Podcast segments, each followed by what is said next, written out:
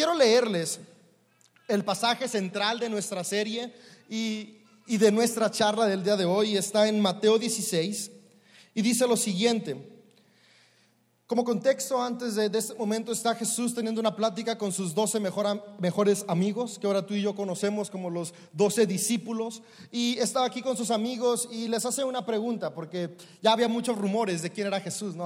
Era, un hombre que había estado enseñando principios que transformaban no solamente la cuestión de ver la fe, sino la sociedad en sí misma la estaban transformando, los principios que enseñaba Jesús. E, era un hombre que estaba haciendo milagros, levantaba muertos, a que personas desahuciadas volvieran a tener esperanza de vida, le daba la vista a los ciegos, eh, estaba haciendo cosas extraordinarias. Obviamente la gente estaba empezando a hablar de, quién es este Jesús, quién es este hombre que, que no solamente rompe los estereotipos sociales con lo que habla, sino también con lo que hace. ¿Quién es este hombre que aún puede traer de la muerte? De nuevo a vida a las personas. Y, en medio de toda esta gran pregunta que estaba en el aire, en la sociedad de Jesús, Jesús sabía que sus discípulos se preguntaban lo mismo. ¿Y, con quién es con quién estamos? Así, si es súper poderoso, es increíble su enseñanza.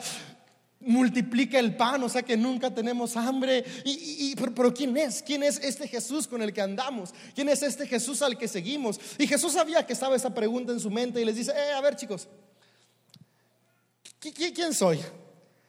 ¿Quién soy para ustedes? Y, le responden sus discípulos, bueno, pues algunas personas dicen que eres Elías, otras personas dicen que eres un antiguo profeta, otras dicen que eres Juan el Bautista.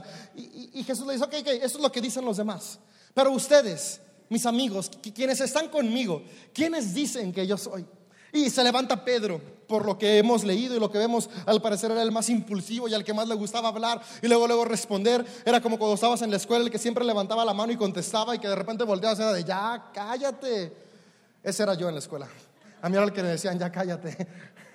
Ese era Pedro y, y Pedro dice, hey, tú eres Jesús, el Cristo, el Hijo de Dios. Y este es el trasfondo para lo que sigue, porque cuando Pedro hace esta declaración, Jesús contesta lo siguiente y que va a ser la base de nuestra serie en estas semanas. Y Jesús le dice, muy bien dicho, Pedro, esto no te lo reveló carne ni sangre, sino mi Padre que está en el cielo. Y le continúa diciendo, ahora te digo que tú eres Pedro, que significa roca. Y sobre esta roca edificaré mi iglesia y el poder de la muerte no la conquistará.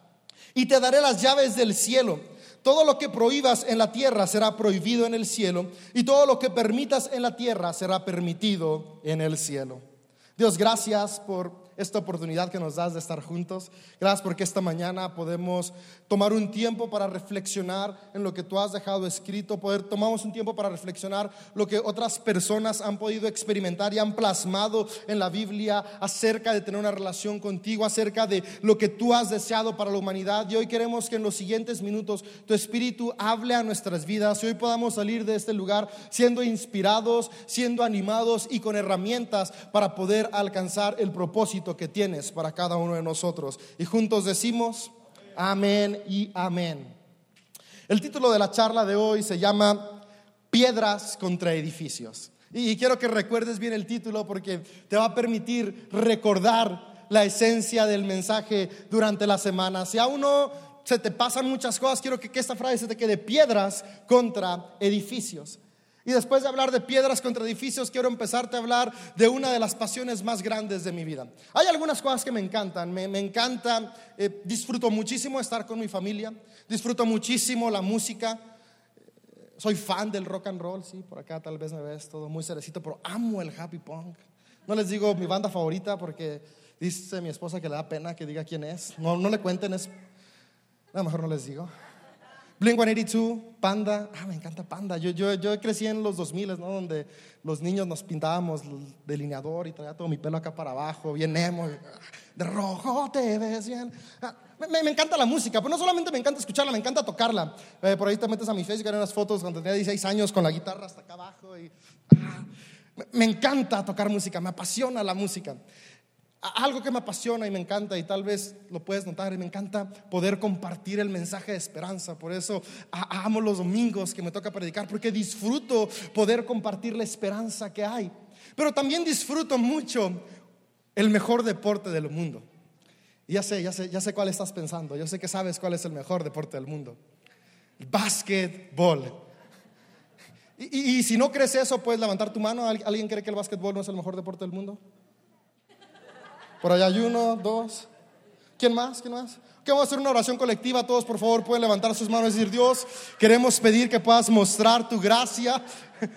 no, no se crean. La verdad, siendo honestos, a casi todos en México les gusta el fútbol, pero yo como que me salí del molde del mexicano los tacos me rescatan, el gusto por los tacos me rescata como buen mexicano, pero, pero mi deporte favorito es el básquetbol. Y hoy quiero comenzar hablándote del básquetbol. Ahorita justamente están las eliminatorias de, la temporada, que son conocidas como los playoffs, es como la liguilla eh, eh, en el fútbol, ¿no? Cuando pasan los mejores equipos como el León. ¿Quién le va a León? Dios los bendiga, Dios te bendiga, Dios te bendiga. Y a los demás levanten sus manos para que Dios les revele tenemos que ser como el león de Judá. El verde es vida, amigos, el león. Si le van a la América hay gracia para ustedes. Dios ama a todos por igual. Porque ahorita está, está la temporada de los playoffs, que, es, que es el camino para llegar a las finales, para ver quién va a ser el campeón este año de la NBA. Y los últimos cinco años han estado en, en, las, en, la, en la eliminatorias mi equipo favorito, al equipo al que le voy, que son los Golden State Warriors. Son el equipo de, la Bahía de California, están en el área entre San Francisco, California y Oakland. Y, y este es el mejor equipo que hay, porque por eso le voy. Y y ellos han sido, no solamente han estado en eliminatoria, sino que han estado en la final de la NBA por cuatro años consecutivos. Esto no es muy común. La NBA está estructurada de tal forma que, los equipos puedan irse rolando y, y, haya oportunidad para que diferentes equipos puedan acceder al título. Pero ellos están logrando algo que muy pocos equipos han logrado, es tener un super equipo. Tal vez puedas recordar a los Lakers de los años 2000 cuando estaban Kobe Bryant, si te gusta el básquetbol, y si no, te voy a dar tarea para que te metas en Google. Estaban Kobe Bryant y, Shaquille O'Neal, pero algo que tal vez sí todos van a recordar gracias a Space Jam, porque por acá sí puedo ver que todos estaban en la época de esa película, es Michael Jordan, ¿le suena ese nombre? Ok, los Bulls de Michael Jordan fueron un equipo sobresaliente que también logró algo que no era muy normal, estar en varias finales seguidas al mismo tiempo. Y en nuestros días nos ha tocado poder ver a un nuevo equipo que, surge, que son los Golden States. Y por ahí hay algún aficionado al básquetbol como yo, nada más como dato, también los Celtics de Boston en los años 70 lo hicieron, para que no me diga nada, que lo dudo, pero... Celtics, Bulls, Lakers y ahora Golden State. Y, y este equipo tiene una particularidad que ni los Bulls, ni los Lakers, ni los Celtics tuvieron. Los Bulls tenían una superestrella que era Michael Jordan, todos lo recuerdan. Y, tenía dos también estrellas muy buenas que estaban cerca de Michael Jordan, que eran Pippen y Rodman. Y estos eran un, trío que, lograba cosas espectaculares, que permitió que los Bulls tuvieran seis campeonatos, cosa extraordinaria. Y, después, más adelante, vinieron los Lakers. Y, en la época los Lakers estaban dos superestrellas, que eran Kobe Bryant y Shaquille O'Neal. Y, ellos dos eran dos superestrellas que hacían que su equipo también alcanzara tres campeonatos seguidos. Pero lo extraordinario de este equipo es que no solamente tiene tres o dos estrellas, sino que actualmente en su plantilla cuenta con cinco superestrellas, es decir, cinco de los mejores jugadores de básquetbol que hay en el mundo están en un solo equipo. Y déjame te explico lo que significa esto. Es como si en tu equipo favorito de fútbol, los 11 que están en el campo fueran superestrellas. Eh, eh, es como en el Barcelona, el Barcelona tiene la estrella Messi, por ahí pueden recordarme y tal vez creo que tiene otros dos que se me olvidaron ahorita sus nombres. Pero, pero imagínate que los 11 jugadores titulares de el Barcelona o del Real Madrid, al equipo al que le vayas, fueran tan buenos como Messi y Cristiano Ronaldo. O sea, que hubiera seis Cristiano Ronaldos y, digo, cinco Cristiano Ronaldos y seis Messi, porque Messi es mejor, entonces tiene que haber uno más. en el mismo equipo, sería un equipo imparable. Y, y esos Golden State es lo que tienen. Tienen cinco superestrellas en un solo equipo. Y aquí están las cinco superestrellas. Ya sé, hoy me pasé de lanza, pero tengo que aprovechar, no es mi equipo favorito y, y están jugando ahorita es Clay Thompson, Damon Green, DeMarcus Cousin, Kevin Durant y Stephen Curry. Eh, Si alguien quiere regalarme, viene en junio mi cumpleaños. Los tenis de Stephen Curry los venden ahí en Plaza Mayor. Ahí están. Son bienvenidos. Apúntenle, es el número 30 de los Warriors. Llegan a la tienda y preguntan. Ok, estos cinco cuates son imparables. Los cinco han participado en Olimpiadas, los cinco han participado en el juego de las estrellas del NBA y los cinco son parte de un mismo equipo. Toda la gente eh, cuando vio que este equipo se formó, dijo, se acaba de formar un equipo que va a ser historia, porque este equipo es imparable. Y es que la verdad es que tú ves ahí y dices, nadie puede vencerlos. Nadie puede vencerlos, pero déjame decirte que ayer lloré porque perdieron. No los eliminaron todavía, pero perdieron un juego. Estuvo bien emocionante, estaba gritando frente al televisor y ¡ah! Cuando se acabó el tiempo oficial quedaron empatados 102, 112 y se fueron a tiempo extra y en el tiempo extra perdieron estas cinco superestrellas. Pero sabes, lo, que quiero platicarte no, no solamente es increíble que ayer hayan perdido, porque ayer jugaron contra un buen equipo, que son los Houston Rockets. Lo increíble es que cuando empezaron las eliminatorias, siempre, creo que en el fútbol es igual, pero juega el equipo que quedó en primer lugar eh, eh, en la temporada contra el que quedó en octavo lugar en la temporada. Siempre es así. Y, aparentemente es como de, pues va a ser el juego más papita, ¿no? El que quedó en primer lugar contra el que está en octavo lugar, pues van a ganar. Y cuando empezó la, la, postemporada en la primera fase, les tocó a ellos jugar contra el equipo número 8. Y déjame decirte que este equipo número 8 no tenía ni siquiera una superestrella. Eh, por eso estaban en lugar 8. Digo, no eran tan malos porque pasaron a las eliminatorias, pero estaban en lugar 8, sin ninguna superestrella en su equipo. Y sin ninguna superestrella en su equipo, los hicieron sudar y casi los eliminan. Y si me sigues en mis redes sociales, subí un post donde ellos perdieron eh, eh, uno de los juegos de eliminatoria y puse la siguiente frase. Puse, no basta tener cinco superestrellas para que un equipo gane. Para que un equipo gane es más fuerte unidad sin superestrellas que superestrellas sin unidad. Sabes, este equipo que todos antes de que empezara la temporada juraban que iban a arrasar, que iban a llegar invictos, que no iban a perder ningún juego, el día de hoy están sudando para mantenerse en las eliminatorias. Y, la razón es porque su juego, en lugar de ser un juego de equipo, es un juego de individuos. Son cinco superestrellas que cada uno quiere brillar como individuo en la cancha.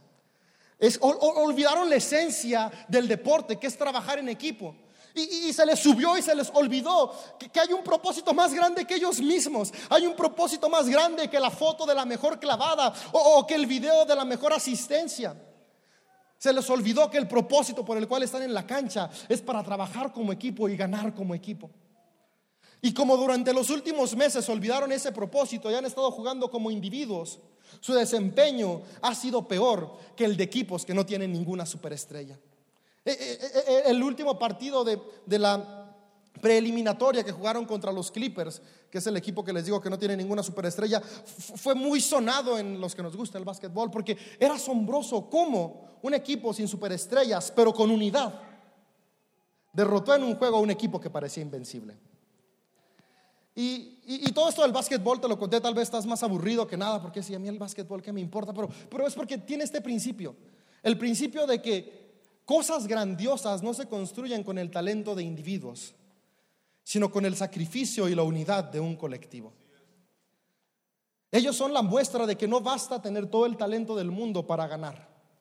Necesitas tener unidad en tu equipo para poder avanzar y ganar. Y te lo cuento porque cuando Jesús instituyó la iglesia, Él justamente fue lo que instituyó un colectivo, un grupo de personas que podían cambiar el destino del mundo. Yo, yo quiero hablarte del propósito que Jesús tiene para cada uno de nosotros. Un propósito en el cual tú podemos ser y yo podemos ser vencedores, un propósito en el cual tú y yo podemos alcanzar y transformar nuestro entorno. Y regresando a algo que sí casi todos entendemos, vamos a regresar al pasaje. Podemos ver que Jesús lo que está diciendo es, la muerte no podrá conquistar a la iglesia. Sabes, Jesús está diciendo que el poder que Él tiene para que nada nos detenga no se lo entrega a individuos, Él se lo entrega a un conjunto, porque la palabra iglesia significa asamblea de personas. Grupo de personas. La palabra iglesia no significa ni edificio, pero tampoco significa individuo, significa colectivo de personas. Y Jesús vino a este mundo a edificar un colectivo de personas, un grupo de personas llamadas la iglesia de Cristo. ¿Y, cómo es la iglesia que Jesús edifica? Fíjate, me encanta a mí leer varias versiones porque en diferentes versiones podemos encontrar perspectivas que, que nos permiten conocer más el corazón de Dios. Y la versión El mensaje dice lo siguiente acerca de la iglesia que Jesús desea edificar. Y dice, este mismo pasaje de Marcos 16, 18 en la versión El mensaje. Voy a leérselas porque no la tenemos en nuestra computadora, así que voy a leer lo siguiente. Jesús dijo, yo edificaré una iglesia expansiva, apasionada y llena de energía, con una vida tan grande que ni las puertas del infierno podrán detenerla. Y esto no es todo sino que esta iglesia tendrá acceso completo y libre al reino de Dios, sin barreras entre el cielo y la tierra. Oh sí, como en el cielo será también en la tierra para mi iglesia. Sabes, Jesús quiere edificar un cuerpo que permita que la tierra experimente el cielo cada día. Jesús quiere que juntos edifiquemos un reino que permita que tu familia, que tu ciudad, que nuestra comunidad de fe puedan experimentar el reino de los cielos en la tierra. ¿Y, qué es lo que podemos experimentar? Podemos experimentar paz. Hace un momento durante las ofrendas oramos por provisión. Eh, uno de los comentarios más grandes en estos días es que hay falta de trabajo. En, mi negocio, cuando van los pacientes y están platicando entre ellos, la plática que normalmente suena ahorita es, es no hay trabajo. No hay trabajo. Y llegan personas que tienen alguna constructora, que es algo que recuerdo que estaban ayer platicando una persona de una constructora y una persona que tiene una fábrica de calzado y los dos estaban diciendo, ahorita no hay trabajo. El de la fábrica de calzado le contó al de la constructora que tenían dos meses sin estar trabajando. Y yo dije, no manches, dos meses sin trabajar. ¿Y, y eso qué significa? Significa que las personas que trabajaban con él tienen dos meses que no tienen ese trabajo. y, y eso comienza a crear crisis económica. Pero Dios dice que en su reino hay prosperidad. También he escuchado por, todos lados y, estoy ahí, hacemos diagnóstico médico y de repente llegan pacientes Jóvenes, 17, 19 años, también adultos, claro, tenemos de todo, pero son los que más me sorprenden. Los, jóvenes con tumores en su boca, tumores cerca de su cara y, tumores que están destruyendo su mandíbula. Hay enfermedad y eso es algo que yo veo, pero si escuchas a tu alrededor, escuchas de personas que están enfermas de diferentes cosas en su cuerpo. Algunas cosas que parecen no tener esperanza, otras que parece que pueden tener esperanza, pero no ven resultados pronto. Déjame decirte, el reino de los cielos es un reino donde hay sanidad. Constantemente escucho comentarios de desintegración familiar, familias que se están rompiendo, padres e hijos que no se llevan bien. Y, esto es lo que escuchamos normalmente. Déjame decirte, el reino de los cielos es un reino de restauración y unidad. El reino que Dios quiere edificar es un reino de paz, un reino de justicia, un reino de amor. Y es algo que no solamente se nos ha prometido para cuando muramos y estemos en el cielo, es algo que se nos ha prometido para el día de hoy. De hecho, como iglesia, para eso existimos. La pregunta es, ¿por qué si para eso existimos no lo vivimos? ¿Alguna vez te lo has preguntado? Yo muchas veces me lo he llegado a preguntar, ¿por qué si Dios promete algo en la Biblia? ¿Por qué si, en las escrituras podemos encontrar promesas buenas y extraordinarias, lo que vemos a nuestro alrededor no tiene nada que ver con eso? Muchas veces incluso lo que vemos en nuestras vidas está distante de lo que Dios promete. Eh, vimos en la serie pasada que Dios nos promete una vida abundante, que Dios nos promete un futuro de bien y a veces lo que vemos es una vida que no es abundante y nuestro futuro se ve sombrío en lugar de verse brillante. La razón no es que Dios no quiera hacerlo, porque Dios ya lo hizo.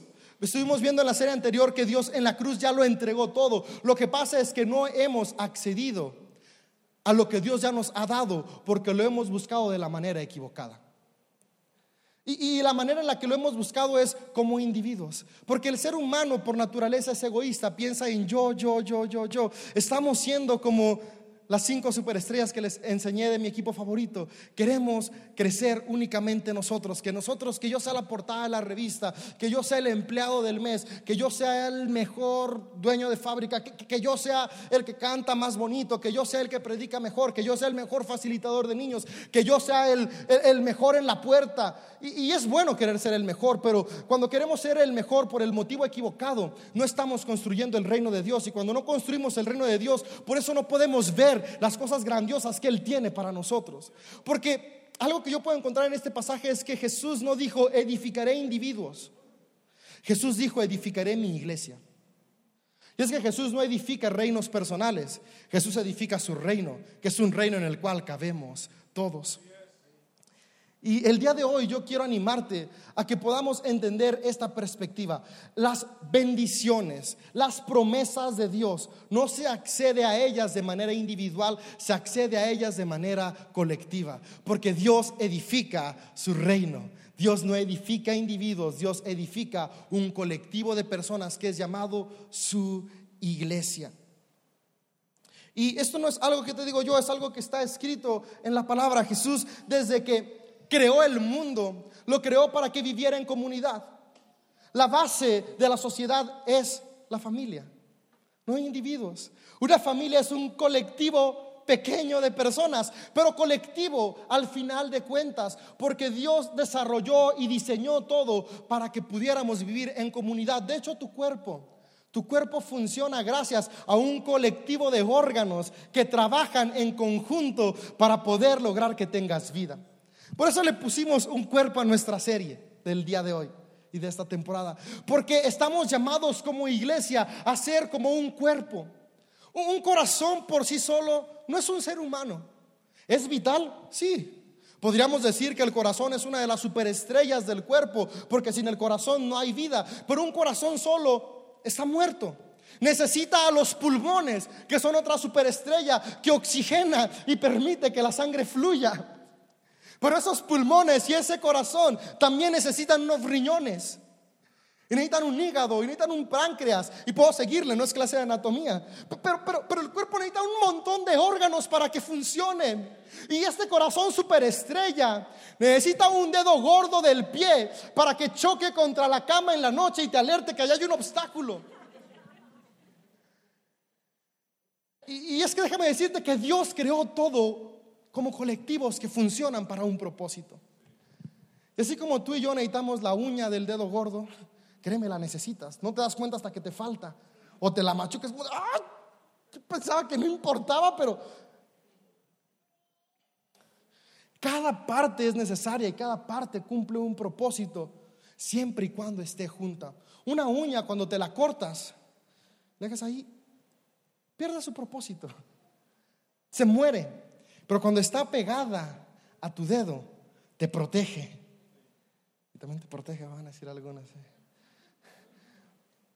Porque cada parte tiene un propósito y Dios diseñó todo desde el principio para que pudiéramos vivir en colectivo y en organismos. Así como tu cuerpo necesita cada uno de los órganos para sobrevivir, tu familia necesita cada uno de los órganos, cada uno de los miembros para poder salir adelante. Tu iglesia, tu comunidad de fe te necesita a ti, a cada uno de ustedes son importantes para poder avanzar el reino. Tu ciudad te necesita a ti. Y, es que la cosa es que muchas veces al intentar edificar nuestro reino, lo que hacemos es, esto es para mí, y las responsabilidades que a mí no me importan las tienen que hacer los demás. Pero Jesús viene a edificar personas, iglesias, comunidades que avanzamos en unidad. Y, la invitación el día de hoy es que tú y yo podamos convertirnos en la iglesia que Dios anhela tener, una iglesia que avanza como uno solo. E, el día de hoy vamos a conmemorar la comunión, vamos a tener Santa Cena en un momento más. Y en la Santa Cena recordamos la última cena que Jesús tuvo con sus discípulos antes de ir a la cruz. Y cuando estaba en esta cena con sus discípulos, eh, al repartir el pan, al repartir el vino, Jesús hizo una oración junto con sus discípulos. Y, la oración puedes encontrarla en Juan 17, 21. Y la oración que Jesús hizo fue la siguiente. Jesús ya les había dicho momentos antes, en un, en un momento que había estado con ellos antes, que el poder que les iba a otorgar se lo iba a otorgar a la iglesia, es decir, a todos juntos. Y, y, Jesús sabe que estar todos juntos es complicado. Y por eso esta es la oración que Jesús hizo. Y la oración que Jesús hizo en la mesa con sus discípulos en este momento tan importante fue la siguiente. Y le dijo, te pido que todos sean uno, así como tú y yo somos uno. Es decir, como tú estás en mí, Padre, y yo estoy en ti, y que ellos estén en nosotros para que el mundo crea que tú me enviaste. Unos versículos antes, Jesús dice, Padre, no te pido únicamente por estos discípulos, sino por todos los que han de creer a través de ellos. Y en esos todos estabas tú y estoy yo. Y la oración que Jesús hizo por ti y por mí no fue que sus vidas sean perfectas, que tengan todo lo que sueñan. Su oración fue que puedan ser uno. ¿Sabes por qué es la oración de Jesús que seamos uno? Porque si tú y yo somos uno, podemos ser la iglesia que Él edifica. Y si somos la iglesia que Él edifica, nada nos será imposible. Porque aún ni siquiera las puertas de la muerte podrán contra nosotros. Y podremos tener acceso al reino de los cielos. Pero tú y yo necesitamos aprender a avanzar como uno. Hoy yo quiero animarte a, poder estar dispuesto a ser parte de un colectivo. ¿Sabes? Ser parte de un colectivo, de un grupo de personas, e, es difícil porque requiere muchas de las veces morir a mí mismo. Y es por eso que Jesús nos recordó, si alguien quiere ser mi seguidor, tome su cruz cada día y sígame. E, es un ejemplo de que para poder ser la iglesia de Cristo tenemos que estar dispuestos a morir a mi reino para edificar su reino. Tener que estar dispuestos a morir a mis deseos para edificar sus deseos. Ahora, la buena noticia es que si yo muero a mi reino y edifico su reino, su reino es mucho mejor que el que yo pueda construir. Porque yo y tú, por muy buenos que seamos, somos limitados. Y por muy buenos que seamos, no podemos alcanzarlo todo. Pero sí podemos ser parte del reino que lo alcanza todo. Y poder acceder aún a más cosas de las que imaginamos y podríamos lograr si avanzamos como individuos. Sabes, como iglesia hoy tenemos un llamado. Como comunidad de fe hoy tenemos un llamado y una meta. Y es ser la iglesia que Jesús edifica ser la iglesia de Cristo. ¿Y cómo podemos saber si somos la iglesia de Cristo o no somos la iglesia de Cristo? ¿Sabes? No se trata de sana doctrina, no, no, no se trata de tener la, última revelación del mundo, no se trata de, de, ser a los ojos de los hombres la iglesia más santa para saber si somos la iglesia de Cristo o no somos la iglesia de Cristo. Entre paréntesis, la doctrina más sana es la doctrina del amor, donde nos amamos unos a otros como Cristo amó a su iglesia. Pero la iglesia de Cristo, la característica que sí tiene es que es una. Y mi anhelo es que ese dedo pueda ser la iglesia de Cristo. Pueda ser la iglesia de Jesús. No solamente una iglesia que predica a Cristo. No solamente una iglesia que predica a Jesús, sino la iglesia que le pertenece a Jesús. La iglesia que es de Cristo. Y Jesús dice que su iglesia es la que es una. Yo, yo quiero animarte a que en las diferentes áreas que trabajamos, en las diferentes áreas que estamos, en los diferentes lugares que Dios te ha puesto dentro de CDO y fuera de CDO podamos avanzar como uno solo. Y hay cuatro principios que hoy yo quiero que te lleves en tu corazón, que nos van a ayudar a poder ser uno en todo lugar que estamos. Y, antes de avanzar estos cuatro principios, yo hoy quiero decirte que, que la iglesia que Dios quiere edificar no se limita a nuestra reunión de domingo el día de hoy. Los principios que te voy a dar no se limitan a lo que hacemos como CDO. Como CDO somos una parte fundamental del plan de Dios, sí. Pero la iglesia, Dios la comienza a edificar desde tu casa.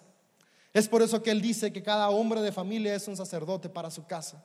Porque la iglesia comienza en tu hogar. Juntos somos la iglesia. No eres la iglesia, somos la iglesia, porque no se trata de individuos. Así que yo quiero animarte a que los siguientes cuatro principios que te voy a dar no solamente decías aplicarlos en CDO, sino puedas aplicarlos en tu familia. Y estoy seguro que si los aplicamos en nuestra familia y después lo aplicamos en nuestra iglesia, vamos a poder experimentar el reino de los cielos aquí en la tierra. Y el primer punto que yo quiero que te lleves en tu corazón es, cambia el yo por el nosotros. Puedes decir conmigo, cambia el yo por el nosotros. Y es que justamente de eso se trata, se trata de nosotros, en tu casa, en tu familia. Muchas veces, especialmente los hombres, tenemos fama de decir, es que aquí yo soy el papá, aquí yo mando y las cosas se hacen como yo digo. En algunos otros lugares es la mamá. No levantes tu mano en qué casa es la mamá. Pero esto tiende a pasar en las familias. Tiende a haber una persona dominante y la persona dominante es la que dicta cómo se hacen las cosas. Y, también pasa en el trabajo. Hay una persona dominante que generalmente es el jefe o la esposa del jefe y es la que dicta cómo se hacen las cosas. Y, en la iglesia muchas veces pasa igual, ¿no? En tu equipo, en tu grupo hay alguien dominante y es el que dice cómo se hacen.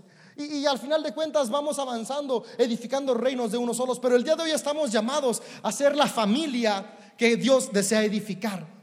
Estamos llamados a ser la iglesia que Dios desea edificar. Y la iglesia, la familia que Dios edifica, es una familia donde el yo se hace a un lado y se cambia por el nosotros. Qué diferente será tu casa.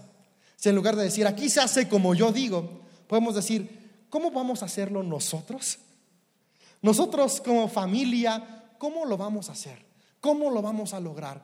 ¿Cómo vamos a avanzar? Porque no se trata de mí, se trata de nosotros. ¿Qué ambiente tan distinto podría haber? No, no, no, aquí se comen lo que yo hago porque yo soy la mamá y yo cocino el menú que a mí se me antoja. Eh, ¿Por qué, Robert? Somos cinco en la familia. ¿Cómo todos podemos diseñar un menú que a los cinco nos funcione bien?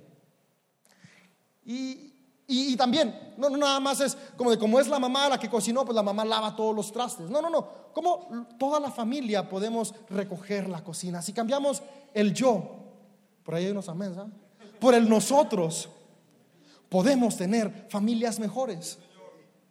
Cada pequeña área de tu familia, si el día de hoy tú aplicas únicamente este principio, va a mejorar.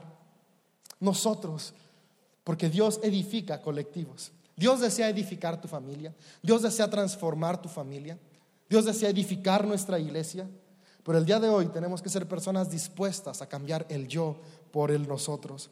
Porque no se trata de reinos individuales, sino del reino de los cielos.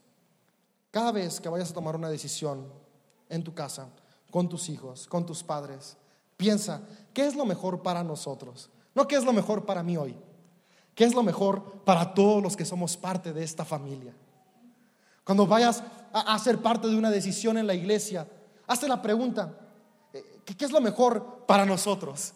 No, no para unos pocos, sino para nosotros y los que están por venir. ¿Sabes? En CDO cada decisión que tomamos, en el staff, en el equipo central, es pensando en todos en crear una iglesia para todos, una iglesia en la que traigas a tu amigo por primera vez y pueda sentirse cómodo, pueda entender lo que decimos, una iglesia en la cual traes a tus amigos por primera vez y en el área de niños puedan encontrar un lugar espectacular en el que desean regresar, porque no se trata de mí, de mis canciones que me gustan, a mí me gustan los de Gamaliel y Muertos una vez y Rojo, si eres cristiano de los 2000 vas a saber quiénes son esas bandas.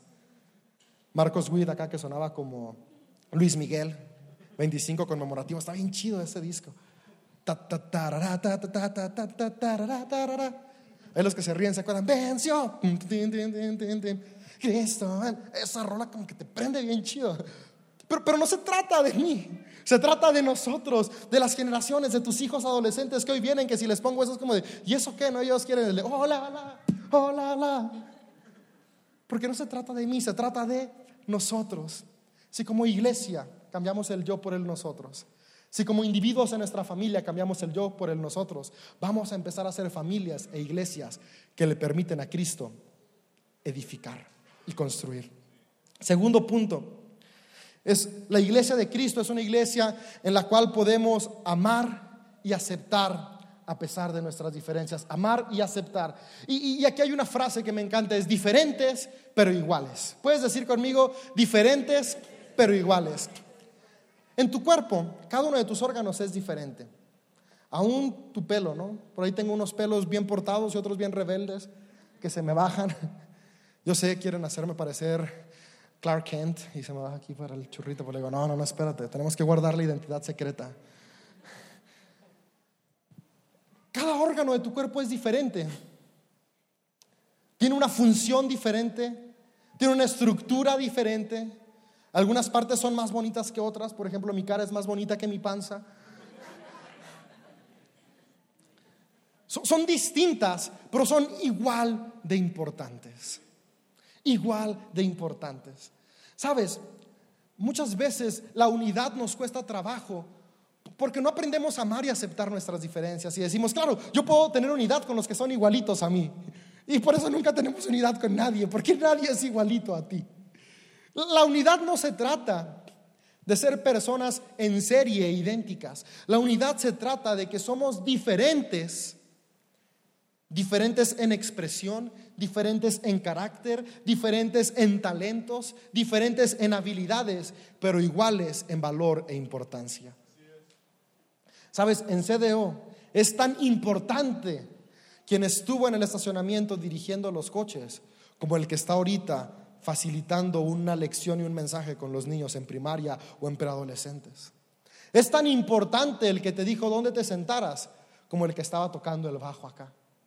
Es tan importante el que está dando el mensaje en este momento como quien te saludó cuando entraste por esas puertas. Hacemos cosas diferentes, pero somos iguales en importancia y en necesidad, porque somos parte de un mismo cuerpo. Esto llévalo a tu casa. Siempre me encanta porque Cristo inicia edificando hogares y es un lugar súper práctico para empezar hoy. En tu casa, tu esposa es diferente a ti. Sí. Digo, solo Narciso estaba enamorado de él mismo ahí en el lago. Tú te enamoraste de alguien distinto a ti. Tus hijos son diferentes a ti, aunque a veces quieras proyectarte en ellos. Y, Ay, que sean igual a mí. No, no, no. Mi hija es mi hija. Tiene cosas que se parecen a mí, cosas que se parecen a mi esposa, pero ella es única e irrepetible. Así como el meme que hay ahorita, ¿no? De las únicas e irrepetibles. Cada uno de nosotros somos únicos. Pero no por eso estamos destinados y llamados a vivir por separado. Dios nos llamó y nos destinó a estar juntos, amar nuestras cualidades, aceptar nuestras diferencias y saber que somos diferentes pero iguales en importancia. ¿Sabes? Papá y mamá son igual de importantes en la casa.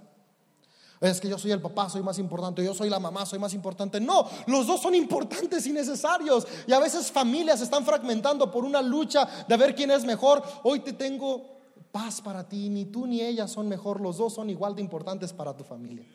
Entre hijos, no, es que yo soy el favorito, yo soy el consentido. No, no, no, son diferentes. Pero papá y mamá, presta atención. Aunque tus hijos son diferentes, deben de ser igual de importantes para ti. Cuando alguien te pregunte quién es tu hijo favorito, ¿sabes cuál debe ser tu respuesta? Todos son mis favoritos, porque son diferentes, pero igual de importantes. Hijos, cuando te pregunten quién es tu papá favorito, no es el que te da más domingo o el que te deja ir a las fiestas escondidas del otro. No, no, no, los dos son tus papás favoritos porque los dos son igual de importantes, diferentes pero iguales. Si como familias entendemos este principio del reino que nos permite ser uno, son familias mucho mejores. Si como iglesias entendemos este principio, vamos a dejar de estarnos preocupando si nuestro ministerio es el más wow, porque todos somos iguales. Y lo que nos va a importar es no es mi ministerio es el mejor, mi área es la mejor, es mi iglesia, mi comunidad es la mejor, porque juntos somos el cuerpo de Cristo. Sabes, en CDO no edificamos equipos. En CDO no edificamos áreas. En CDO edificamos una iglesia que es la iglesia de Jesús. Déjame llevarlo a un nivel más grande, así como iglesia global podemos aplicar esto mismo, ¿qué diferencia podríamos hacer en el mundo? En lugar de estar viendo es que allá aplauden y acá no aplauden, allá se ponen velo y acá no se ponen velo, acá utilizan ciertos recursos litúrgicos y allá utilizan otros, nos centramos en que sí somos diferentes, diferentes expresiones, diferentes maneras de abrazar la fe, pero al final de cuentas iguales de importantes para traer el reino de los cielos a la tierra, porque Jesús no vino a edificar iglesias locales, Jesús vino a edificar su iglesia global, que es una sola diferentes, pero iguales. Yo quiero animarte a que comiences en tu casa. Empieza a amar y aceptar las diferencias y a darle la misma importancia a cada miembro de tu casa. Después tráelo a tu comunidad de fe. Ama y acepta cada área. No estamos compitiendo, no estamos compitiendo, estamos tirando para el mismo lado. Algunas veces tal vez te sientes en la banca. Déjame decirte que cuando un equipo gana un campeonato, no importa si estuviste toda la temporada en la banca, también te dan tu medalla, porque tú también ganaste. Así que no importa si hay una temporada donde no estás luciendo, eres parte del equipo. Pero déjame decirte que en el reino de los cielos no hay espacio nada más para cinco en la cancha como en el básquetbol. No hay espacio nada más para once como en el fútbol. Hay espacio para que todos podamos participar y edificar el reino de los cielos, porque juntos somos mejores. Siguiente punto práctico que quiero que te lleves el día de hoy en tu vida es la iglesia de Jesús, las familias que Jesús edifica, son familias que colaboran. Puedes decir, colaboramos. Eh, es por eso que en la última temporada has escuchado que ahora en lugar de utilizar la palabra voluntarios decimos colaboradores. De repente todavía por ahí decimos voluntarios, ah, gracias a nuestros voluntarios, pero la verdad es que queremos cambiar la palabra colaboradores porque más que voluntarios somos colaboradores. Sabes, un voluntario es alguien que hace algo de voluntad de vez en cuando, pero un colaborador es alguien que edifica algo constantemente. Y es por eso que en CDO estamos orgullosos de cada colaborador que hay en la casa. Pero en tu hogar también estás llamado a ser un colaborador. En tu familia.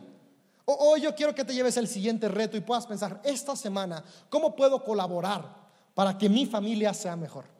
¿Cómo puedo colaborar para que mi esposa se sienta más amada? Para que mi esposo se sienta más amado. ¿Cómo puedo colaborar para que mis hijos se sientan amados y aceptados? ¿Cómo puedo colaborar para impulsar la visión que Dios nos ha dado como familia? Y que también esta semana te puedas llevar el reto en cómo puedo colaborar para edificar la iglesia local en la que Dios me ha plantado. Y que juntos como iglesia, como colectivo, nos podamos llevar el reto de todos juntos, cómo podemos colaborar para que la iglesia alrededor del mundo pueda seguirse extendiendo. Y, este principio de colaboramos se va con, con la siguiente frase de tú ganas, yo gano. Tú ganas, yo gano. Si aprendemos a decir tus victorias son mis victorias, y no como los compadres que tienen la caguama victoria, tu victoria es mi victoria, no, no, no, no de esa manera. donde realmente podemos decir tus victorias, tus logros, tus aciertos también son míos y podemos celebrarlos como propios, las cosas van a ser mejor. Porque cuando no vivimos este principio es cuando se comienza a fragmentar todo. Porque vemos que alguien está triunfando y es como de, no, no, no. Si, Él está triunfando, yo tengo que triunfar aún más. Si el reflector está sobre Él, tiene que cambiar hacia mí. Y, y, queremos hacer todo para que el reflector cambie. Cuando se nos olvida, si el reflector está en Él, Él es parte de mi equipo, por lo tanto está también en mí. Porque somos parte de un mismo cuerpo. Si hay una lámpara que está sobre mi ojo, sí, mi ojo recibe toda la luz, pero esa lámpara está sobre todo David. Somos parte de un mismo cuerpo. Yo quiero animarte a que hoy puedas abrazar esto en tu corazón. Las victorias de los demás son victorias mías. Si ellos ganan, yo gano. Si tu hijo sacó un 10 en la escuela, celébralo porque es también tu 10. Si sacó un 8, celébralo porque es también tu 8 y no está mal. Tal vez su fortaleza no es las matemáticas, tal vez es el próximo Messi. Y si mete un gol, celébralo. Y si no lo mete, no te apures. Tal vez no le va a tocar ser Cristiano Ronaldo, pero tal vez el es el próximo misionero que va a alcanzar África. Así que la siguiente vez que lo veas predicándole a sus primos, celébralo. Celebra porque las victorias de los demás son tus victorias. Cuando veas que algo sucede en tu familia, en lugar de pensar, ¿por qué no soy yo el centro de atención? ¿Por qué mejor no piensas, ¿cómo puedo celebrar esto que ha sucedido en mi familia? Porque si mi familia gana, yo gano. Pero también, si tú ganas, recuerda que la victoria no es nada más para ti es para que la compartas con los demás. Los demás te celebramos, pero también si tú has ganado, comparte tu victoria con los que están a tu alrededor. Es como, ah, es el bono del trabajo por ser el trabajador más puntual, ah, es para mí. Pues sí, tú te lo ganaste, pero acuérdate que eres parte de una familia. Y es mejor una paleta chiquita para cada miembro de tu familia que una paletota para ti solo. Si tú ganas, yo gano. Colaboramos. Que hoy te vayas con una actitud de colaboración. Colaboramos unos con otros, nos ayudamos unos a otros. No edificamos nuestro reino, sino edificamos el reino de Dios. No edificamos nuestra individualidad, edificamos nuestra familia. Y por último, el cuarto punto que quiero que te lleves es, todos tenemos un lugar. Puedes decir conmigo, todos tenemos un lugar. Y es que más de alguna vez nos hemos sentido fuera de lugar. ¿Alguna vez has estado en una fiesta, en una comida, en un trabajo donde sientes que no tienes lugar ahí? Es como, ah, como que todos están tan conectados, pero tú estás desconectado. Y, algunas veces tal vez viniste a CDO o, o alguna otra iglesia y te sentiste fuera de lugar, la manera más honesta y genuina te quiero pedir perdón. Porque en la iglesia de Cristo todos tienen un lugar. Todos tienen un lugar. No importa qué tan bueno seas, qué tan malo seas, qué tan santo seas o qué tan pecador seas, todos tenemos un lugar en la iglesia de Cristo. Porque Jesús no vino a edificar una iglesia para unos cuantos, Jesús vino a edificar una iglesia para todos. Y yo quiero que, que, este pensamiento te lo lleves en tu vida también el día de hoy. En tu casa todos tienen un lugar. Tu casa no tiene que ser como la familia peluche, donde está la rara, la que nadie quiere, la adoptada, como le dicen, como si ser adoptado fuera algo malo. Es un privilegio. Todos tienen un lugar. Hoy yo quiero animarte que comiences a edificar una familia donde cada miembro de tu casa tiene un lugar. No solamente en la mesa para comer, sino un lugar en la vida de familia. Dale lugar a cada miembro de tu familia. Pero también hoy yo quiero recordarte que en CDO tú tienes un lugar. Cuando decimos un lugar para todos, lo decimos en serio. Es un lugar para todos. Yo, yo quiero animarte que si el día de mañana llega alguien que sientes que no tiene lugar aquí, recuerdes, no es mi iglesia, es la iglesia de Cristo. Y en la iglesia de Cristo hay un lugar para todos. Si algún día sientes que, ay, como que con esta persona yo no puedo edificar el reino de Dios, recuerda, no estás edificando tu reino, estás edificando el reino de los cielos. Y en el reino de los cielos hay un lugar para todos. Sabes, como iglesia no estamos llamados a condenar al mundo, estamos llamados a amar al mundo. Jesús mismo lo dijo, yo no vine a este mundo para condenarlo, sino para salvarlo. Porque en el reino de los cielos hay un lugar para todos. Déjame decirte, en CDO hay un lugar para ti. Tal vez hoy pensabas que tu único lugar es ese asiento en el que te has sentado regularmente cada domingo durante los últimos dos años, diez años o quince años. No, no, no, hay un lugar también para ti en las diferentes áreas para que edifiques y colabores porque tus talentos son importantes. Y, es que a veces tendemos a minimizar lo que tenemos. Hoy yo quiero animarte a no minimizar. Porque cada cosa que Dios ha puesto en tus manos, Él la depositó con un propósito. Y tú puedes colaborar, sea mucho o poco, para extender el reino, porque poco en las manos de Dios es más que suficiente. Así que recuerda, tienes un lugar en el reino de los cielos, tienes un lugar en esta iglesia y tienes un lugar en la iglesia global. Sé parte y haz parte a otros de este lugar. Y estos cuatro puntos que te dije, pues suenan muy buenos, ¿no? Si los vivimos es como de qué chido, mejores familias, mejor iglesia. ¿Y, cuál es la ventaja? Que vamos a ser familias que van a tener acceso al cielo. Por lo tanto, en lugar de preocuparnos por cómo obtener aquello que deseamos, podemos preocuparnos por cómo podemos ser uno, porque si somos uno, Dios provee aquello que necesitamos, incluso aquello que deseamos. Hoy yo quiero animarte a que tu enfoque cambie. Pero también si te soy honesto, eh, es difícil vivir estos cuatro principios. Es difícil morir al yo y abrazar el nosotros, la verdad.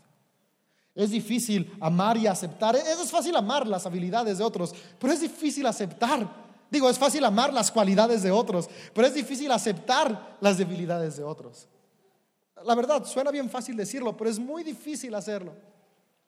Es muy fácil poder decir vamos a colaborar, pero nuestra naturaleza, cuando menos nos damos cuenta, ya nos está llevando a edificar nuestro propio reino y nos olvidamos que estamos edificando el reino de Dios.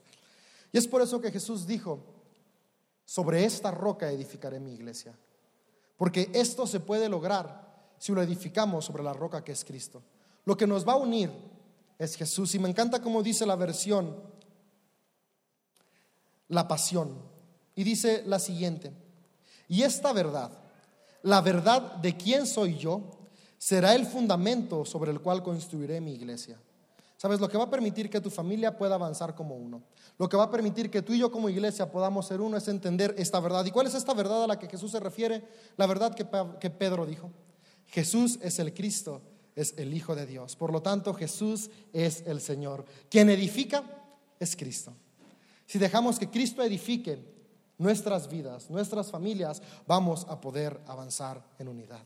No se trata de mí, se trata de los demás. Yo quiero que te lleves la siguiente frase. No eres tú, pero tampoco soy yo.